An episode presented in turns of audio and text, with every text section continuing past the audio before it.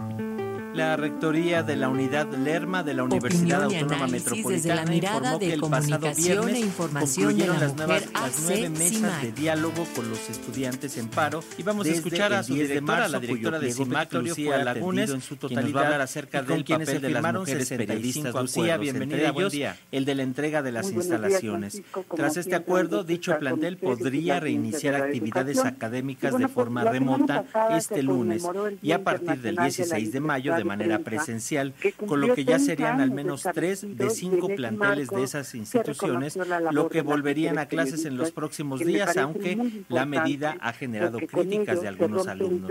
Se espera que el próximo 12 de mayo se entregue la unidad en los términos pactados con las activistas y el martes 16 de mayo podrán comenzar las actividades presenciales. Respecto al campus Coajimalpa, los directivos del plantel indicaron que después de haber cumplido todos los puntos del pliego petitorio de la Asamblea Estudiantil, el martes 9 se entregarán las instalaciones y el viernes 12 tendrá lugar el levantamiento del paro. Después se limpiarán y habilitarán los inmuebles, por lo que todas las funciones sustantivas y la totalidad de las actividades administrativas se reactivarán de manera presencial a partir del martes 16. Respecto a la unidad Xochimilco, el rector Francisco Javier Soria se reunió con las alumnas paristas hace más de 15 días para acordar los términos en que podrían entregar las instalaciones. Eh, Hasta el momento, algunos profesores y divisiones académicas han empezado a convocar a sus alumnos a retomar las actividades. Pese a estos presuntos acuerdos, hasta el momento se desconoce si los estudiantes de la UAM retornarán a las aulas, ya sea de manera virtual o presencial. Lo único cierto es que este 10 de mayo, el paro que las estudiantes de la Universidad Autónoma Metropolitana iniciaron el 10 de marzo, luego de que se presentó varias denuncias por violencia de género, cumplirá dos meses sin resolverse. Así, eh, las cinco unidades de la UAM, Azcapotzalco, Coajimalpa, Iztapalapa, Lerma y Xochimilco, se mantienen sin clases ni actividades escolares al día de hoy. La violencia de género alcanzó a la UAM, la cuarta institución de educación superior más prestigiosa del país, situación que puso en alerta a las autoridades capitalinas.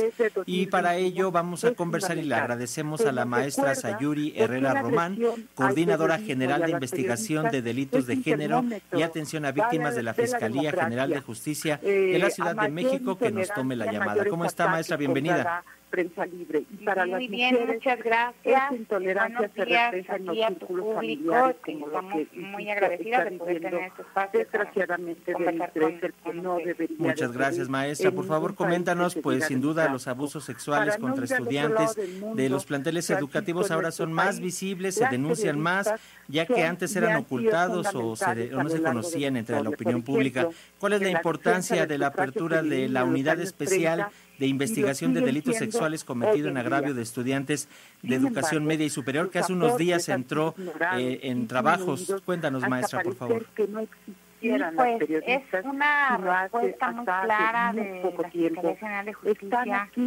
para aquí, pero un compromiso que tenemos con los estudiantes para buscar con ellas el esclarecimiento de los hechos, para eh, hacer cumplir la, ley general de acceso de las mujeres a una vida libre de violencia, erradicar la violencia en las escuelas, crear diversos medios de eh, comunicación en la calle propósito de abonar a la pluralidad y a la democracia, subsanando la ausencia eh, cotidiana del periodismo sobre la condición social de la eh, elementos de la policía de investigación, todas ellas mujeres, de lo que hace la violencia para que podamos recibir a las estudiantes se eh, hace una entrevista con ellas en, en presencia buscando callarla, con, sin lograrlo del todo por suerte. De, perita Como describió la doctora María Murillo, los insultos a las periodistas con, que, vivieron después de, y, de la denuncia pues, con hace un par de años recordarán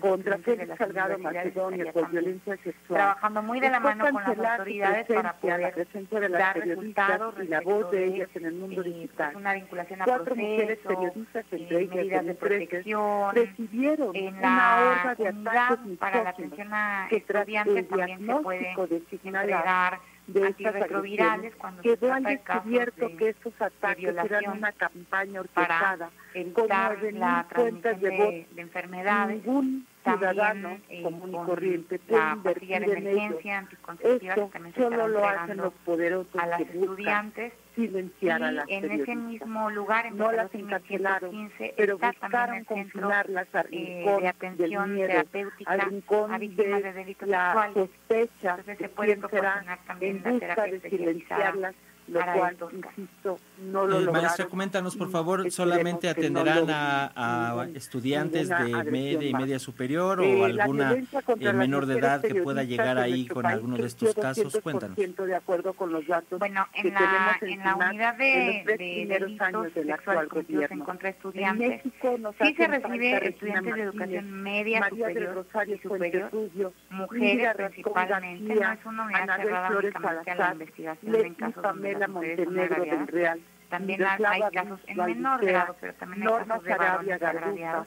Las estudiantes de educación media, superior, sobre todo, pueden ser mayores o menores de edad. Sabemos que menores de edad en este eh, nivel educativo y pueden ir a esta unidad. Nosotros haríamos aquí un llamado también a la Procuraduría de Niñas y Adolescentes democracia para que puedan ser asistidas por la Procuraduría. Es que en el Igualmente se cuenta con la asesoría jurídica pública, de la libertad de, prensa y para su representación. Las mujeres periodistas sean reconocidas y se eh, pongan la luz adolescentes sobre las agresiones que viven no van acompañadas de como padres, fuera de ellas, con el propósito de erradicar si es, eh, cualquier voluntad de eh, se puede solicitar también a la autoridad de prevención. Y la pues Niños y para que ellos les asistan no es la opción para nadie entrevista y, ese no sea para las periodistas.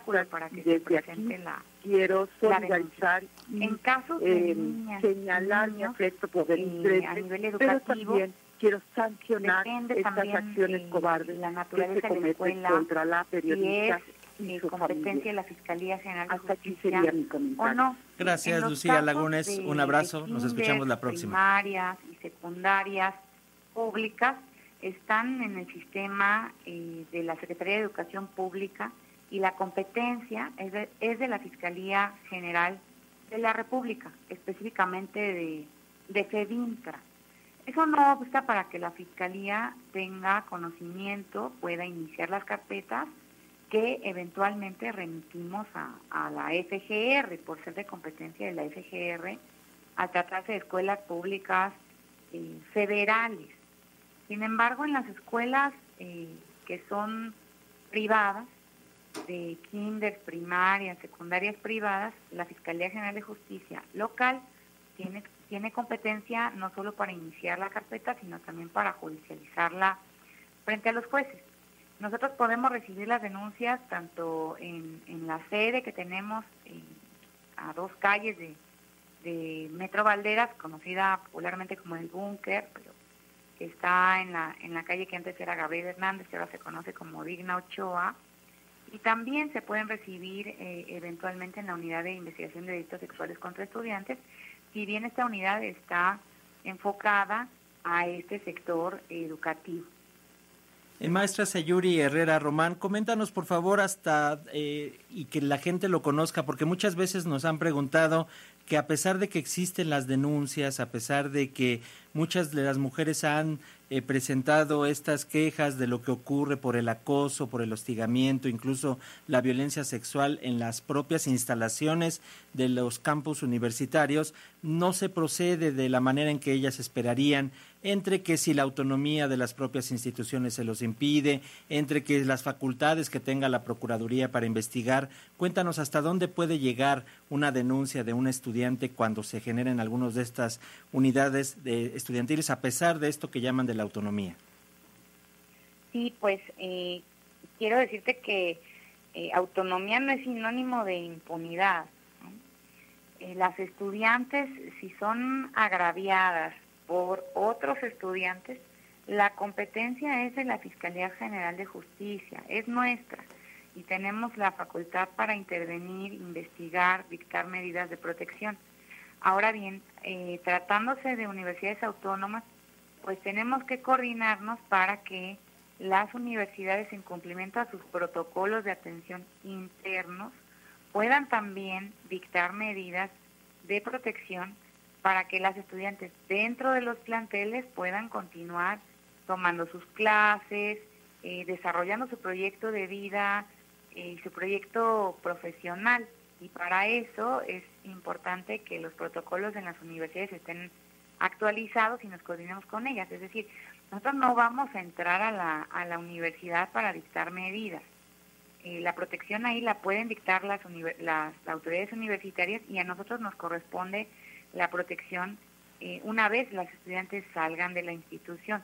Sin embargo, eso no obsta para que nosotros podamos ingresar a la institución para cumplir con nuestras facultades de investigación, para revisar eh, lo que nos señalen como lugar de hechos, para tomar entrevistas, para buscar cámaras, entrevistar testigos, eso sí lo podemos hacer.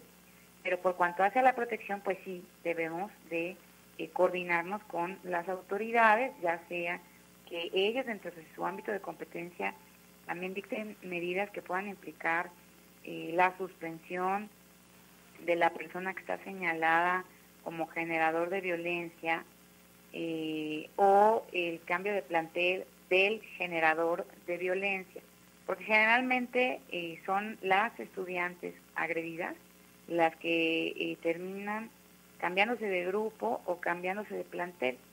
Y allí nuestra consideración es que las mujeres deben permanecer, eh, si es así su deseo, eh, con su red de apoyo, con sus compañeras, compañeros, en sus grupos donde han estado cursando las carreras o cursando su educación media superior. Y en cambio, son los agresores, son los generadores de violencia quienes deben ser eh, retirados de, ese ámbito escolar y comunitario para que no las agredan a ellas o a alguna otra persona de la comunidad. Y para eso es importante que los protocolos se adecúen centrando su interés en la protección de las víctimas. Así es, maestra. Rápidamente y para agradecerte el tiempo para esta entrevista, cuéntanos eh, de nueva cuenta dónde podemos acudir, a dónde pueden ir las mujeres que se encuentran en esta situación. Sí, es en la calle de Enrique Pestalozzi, 1115. La unidad de investigación está abierta de lunes a viernes de 9 de la mañana a 7 de la noche. Si requieren la atención fuera de esos horarios o en eh, fines de semana, pueden acudir directamente a la sede central de la Fiscalía de Delitos Sexuales, eh, que se encuentra en la calle de Digna Ochoa, a dos callecitas de, de Metro Valderas, pero en lo general la unidad de, atención a estudiantes está, como, como te decía, de lunes a viernes de 9 a 7, Pestalozzi 1115. Muchas gracias, maestra Sayuri. Eh, eh, Sayuri Herrera Román, eres coordinadora general de investigación de delitos de género y atención a víctimas de la Fiscalía General de Justicia de la Ciudad de México. Gracias por estos minutos para las audiencias de Radio Educación y nos, nos mantenemos en comunicación, si nos permites, para conocer cómo va avanzando esta nueva unidad. Un abrazo, hasta pronto. Un abrazo, muchas gracias. Hasta pronto.